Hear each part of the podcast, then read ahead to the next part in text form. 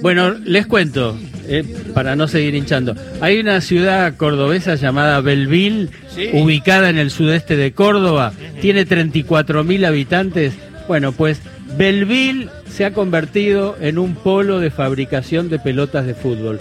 Y estamos comunicados con Jesús Ramón Cairo, fabricante de la pelota Cairo, que es la pelota que se usa en la Liga Cordobesa, señoras. y Muy señores. Hola, don Jesús. Hola, ¿cómo te va? Bien, Horacio es el que habla. No, ese es Carlos, yo soy Horacio. soy Bueno, Carlos. Bueno, bueno, Carlos. Bueno, un saludo para todo primero y para todo este Radio Nacional, todos los audioscuchas. Sí, es cierto, pero no tiene 34 mil habitantes, sino tenemos 44 mil habitantes. Mirá. Ya son 10 mil más. Vio, esa, esa es la mala costumbre de guiarse por Google. Hay que, hay que avisarle a, la aplicación que metieron gente, ¿eh? así que, que- se ve que en Belville eh, no, no encuentro forma de más o menos discreta de decirlo, pero la pasan bien.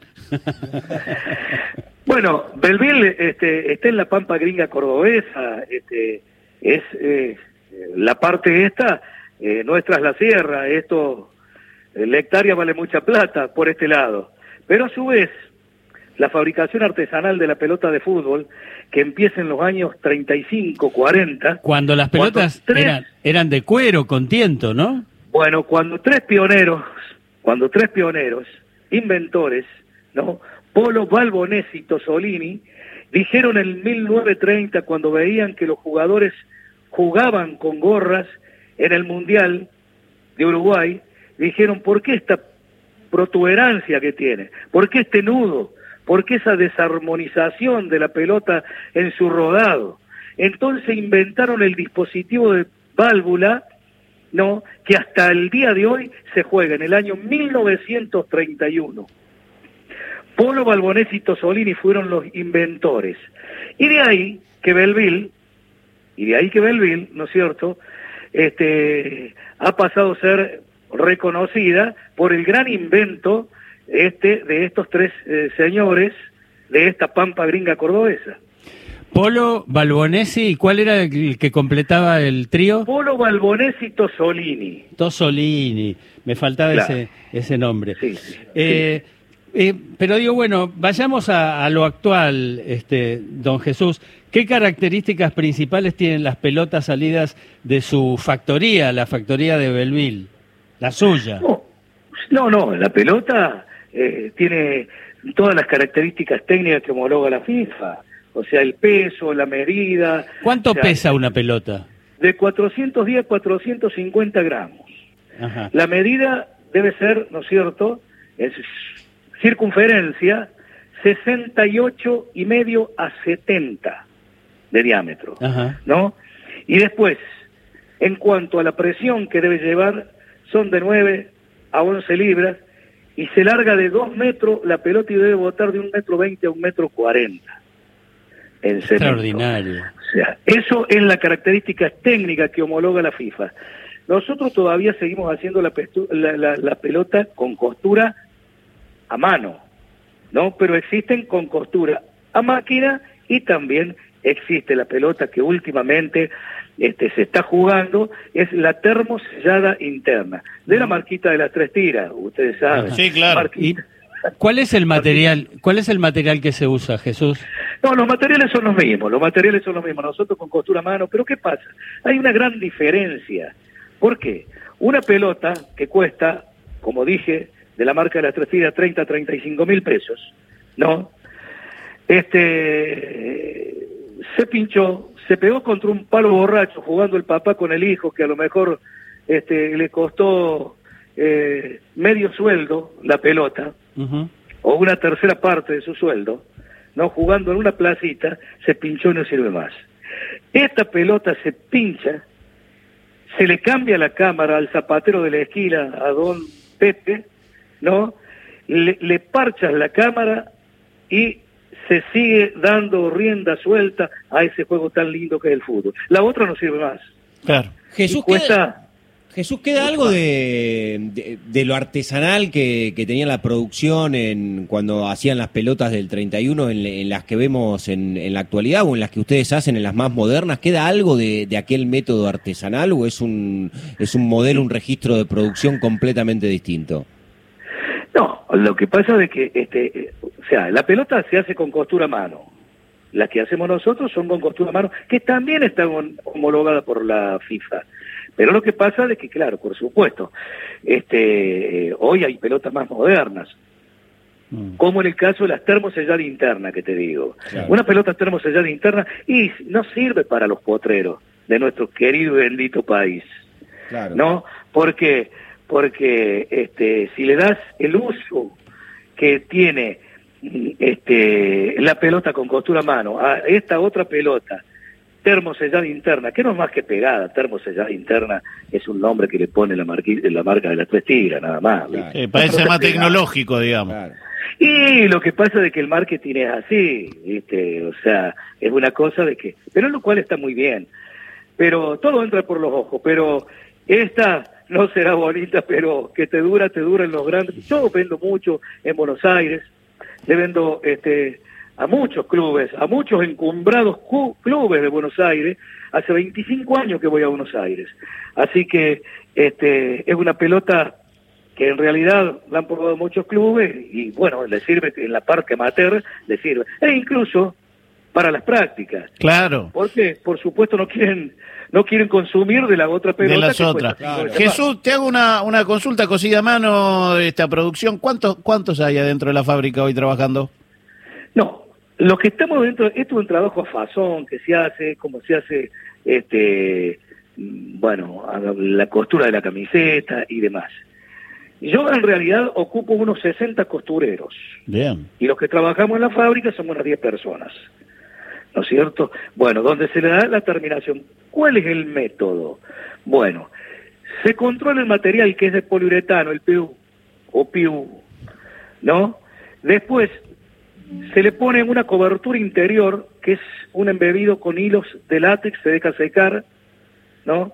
Yo le hago alguna otra cosa más para diferenciarme, este, que es como un secreto de la marca de gaseosas. Sí, es la fórmula, la fórmula que no se dice. La, del Cairo es esta, tiene esto, ¿qué? no, sí, que es del Cairo. Hasta acá, está, hasta acá estamos, ¿no?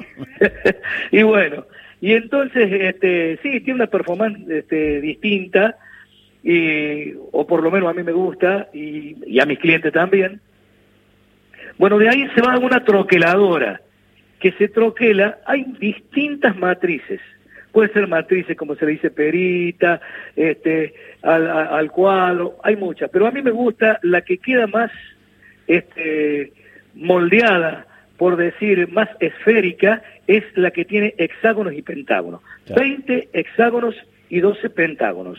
Entonces, esa es la mejor fórmula como para poder llevar adelante y poder redondear y hacer una pelota de fútbol con costura a mano.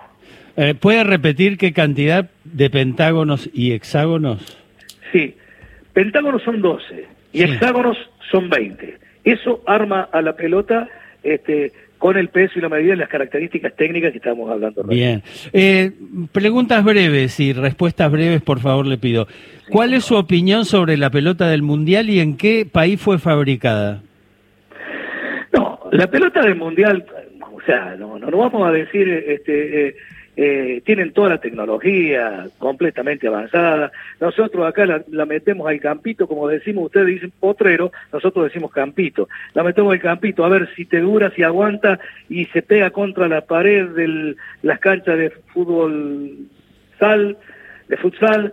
Y por ejemplo, ellos tienen una máquina con un pistón donde le pegan y va a una velocidad de 110, 120 kilómetros, 5000 veces contra una pared. Y entonces, y de, esa forma la testean en Zurich a la pelota. Y por supuesto, eh, tiene toda la tecnología, el maquillaje que tiene es muy bueno, pero la pelota se pinchó, no sirve más, la nuestra sí. la nuestra se puede reparar. Jesús, le quiero preguntar que cuál fue la devolución que tuvo de los jugadores de primera. Hace un rato estaba diciendo que, la, que hay clubes, inclusive de Buenos Aires, que les compran muchas pelotas, que sabe que en los entrenamientos las usan muchos futbolistas que están eh, acostumbrados a la altísima competencia. ¿Qué devolución tiene usted, Jesús, cuando lo, eh, las testean de alguna manera los jugadores de primera división? ¿Estamos hablando de cuál? ¿De la pelota de industria argentina o de la marca de la Tres No, no, de la que hacen ustedes. No, la que, la que hacemos, primero principal que este, eh, la pelota, vos tienes las la mismas características técnicas, es exactamente igual. ¿Cuál es la gran diferencia que hay? E incluso la pelota nuestra, por el hecho de tener las costuras y, y, digamos, las endijas que tiene, ¿no es cierto? Porque le queda este, digamos, para la aerodinámica, mientras que la, otro, la otra pelota es tipo rotomoldeada, busca cabecear cuando se le pega fuerte porque no rompe el aire, es como una pelotita de golf, si no la hundís a la pelotita de o sea, trata de cabecear para romper el aire, ¿no es cierto?, en su aerodinámica. Eh, mientras la pelota de fútbol nuestra no. No, Jesús, que recibimos un mensaje de Walter del centro. Dice que Belville es una estación ubicada en el kilómetro 497,5 desde Retiro, el ramal principal acaba, y que el nombre anterior de Belville era Fraile Muerto, inaugurado el primero de septiembre de 1866. Y tengo el dato de que en 1866 Belville fue propuesta como capital de la República, nada menos.